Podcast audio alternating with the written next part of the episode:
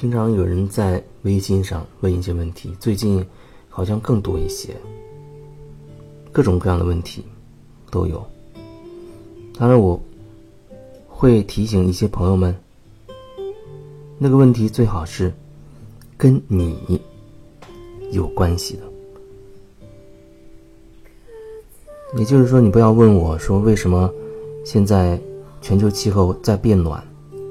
它当然跟每一个个体都有关联，但是我觉得，可能更重要的来说，就是每个人先需要去面对他自己吧。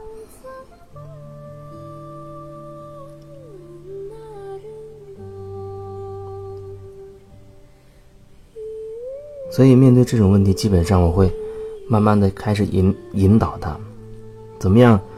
就是说，你为什么会问这样的问题？你为什么会问这个问题？因为它跟你有什么关联，让你感受到了什么？然后你的疑惑又是什么？那才是跟你有关的问题。可是往往我们可能操心的事情会太多太多太多了。操心为什么这这么热的三伏天还不过去？操心为什么有时候自来水放出来是？有铁锈，操心为什么有时候外面那些共享单车会被乱停乱放？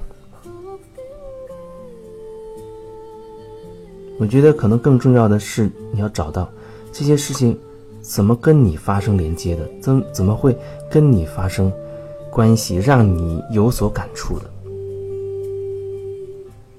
这其实就是把我们放在外面的注意力。调整一个角度，放到我们自己身上，而不是再去想到，一定是哪一个道德败坏的人啊，把动把那些共享单车骑回自己家门口了，甚至搬回家去了，等等之类的事情。这是所有的事情，或者说你所有的问题，你不会无缘无故的提出来的，但它一定有。一个点是跟你紧密相连的，它背后一定是隐藏着和你息息相关的东西。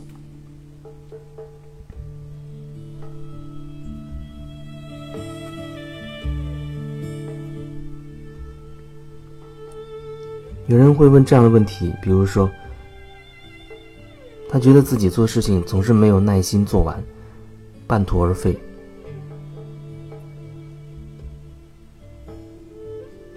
他说：“要怎么样来转化这样的一种信念系统呢？”其实对我来说，这个问题好像还是有一点大。就是说，那问题越具体、越有针对性，我才能越明晰的感受到。如果你放一个很笼统的问题，有的时候往往会演变成一种理论式的那种讨论。前两天就有就有一个朋友就问那种很大而化之的问题。其实我知道这些问题导致他能这样问，一定是跟他息息相关的。其实他没有提出来，那我最多只是点一下或者引一下。那如果他还没有这样的意愿的话，那我就会停止。因为最初的那个动力啊，是需要你自己有，你自己能够真的觉得自己哪个地方你需要仔细看清楚啊，需要去转化它、清理它，需要有所改变。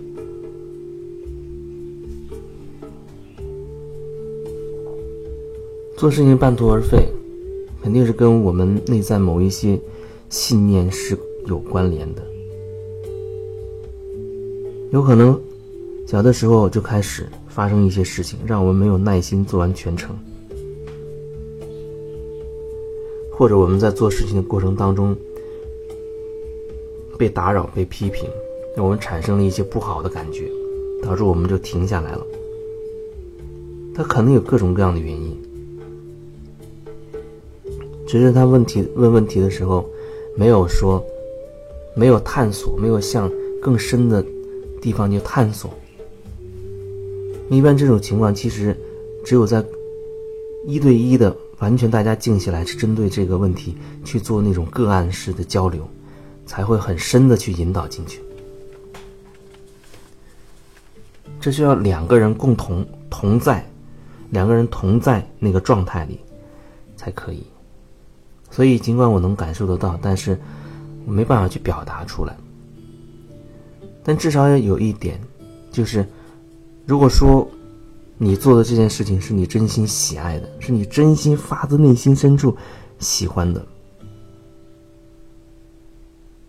我觉得他不会会被你半途而废的。你发自真心的喜欢去做，一般来说，或者说很大的程度，我们都会无所顾忌的用心的去做完，甚至你都不会想到别人怎么看我呀，有没有回报啊。我要因此会损失一些我的什么利益啊？等等，我要呃很辛苦的去努力，怎么怎么样？不会的，真的不会。但我指的是你发自真心的喜爱的那件事情，才会有这样的状态。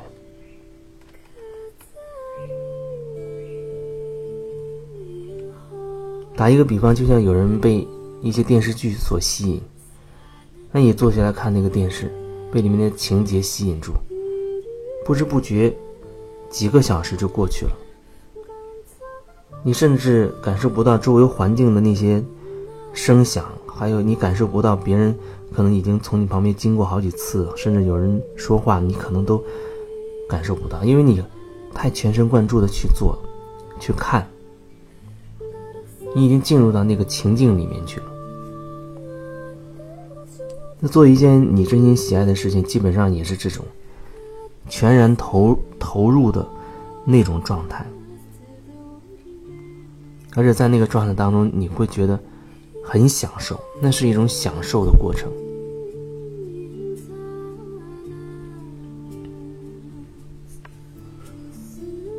所以说，你问我为什么说有的时候做事情是半途而废，不能坚持到底？那我想，恐怕你要先看一看，你做的这件事情是不是你真的喜欢的。那么，如果说这件事情不是你真的喜欢的，你为什么会继续做下去？以前有很多人问过类似的问题，我这么反问他的时候，他基本上给我的回答就是他需要一份收入维持他的生活。那其实那也完完全没有问题。那你决定了。你要通过这份工作维持你的生活，那你就需要很用心的去对待你这份工作。有时候看起来那个事情跟我们没有太多关联，我们却不得不去做。那也许我们太游离在外了，就是不知道什么原因，我们先产生了排斥的感觉，而不能真的沉下心来，带着那份觉察去感受每一个环节。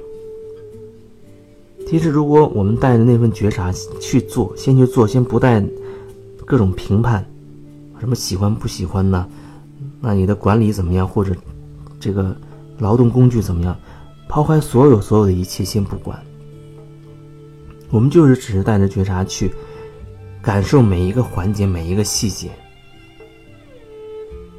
那也许你就会发现，你内心产生了不同的感觉。也许你甚至会发现，哎，有一些细节还是你很喜欢的。当你带着觉察去这种很投入的去用心做一件事情的时候，你会发现它的品质也会不一样。为什么很多人用同一个菜谱做同一个菜，用同样的调料，可是每个人做的味道，或者说带给你吃起来的感觉都会不同呢？我听说有一个日本日本人，他做寿司特别出名，他一辈子就做寿司，非常用心、非常专注的那样。他非常非常热爱做寿司，所以他从食材的选取、制作每一个细节，他都非常的细腻，非常的用心，哪怕他把一一个小小的一片叶子放到寿司那个米上，那个动作都是非常细心而轻柔的把它放上去的，那种感觉，可能我在表达的时候，你或许就能够感受到。所以导致全球、全世界有很多人慕名而来，宁可坐着飞机不远万里过来，而且他的吃他的这个寿司价格非常的昂贵，可是人们还是要提前，甚至提前半年开始预约，要飞过来，然后吃他这一顿，看着他去做这个寿司的过程，然后吃这个寿司，那里面带着一份感动，那里面有一份深深的感动，他把他的。那种对食物的热爱，那份热情，那份感动，那份爱，通过他的每一个细节，一点点融合到了他的食物当中，甚至是他的作品当中去了。所以，自然而然的，别人看着他完成这套，完成这个做寿司的这一整套的这个过程。会触动到每个人内心深处的东西，那其实就是一种疗愈。很多时候，恐怕你真的不是为了吃那一口寿司，而只是要感受看着他做那个过程当中的那种氛围、那种感觉，他的那种氛围、那种磁场、做事的那种心态和状态，通过他做寿司的这件事情。非常细腻的就传递出来了，那些东西它能散发到周围，能穿透很多人的内心深处。很多人在吃寿司，甚至在看过程当中就开始流泪了。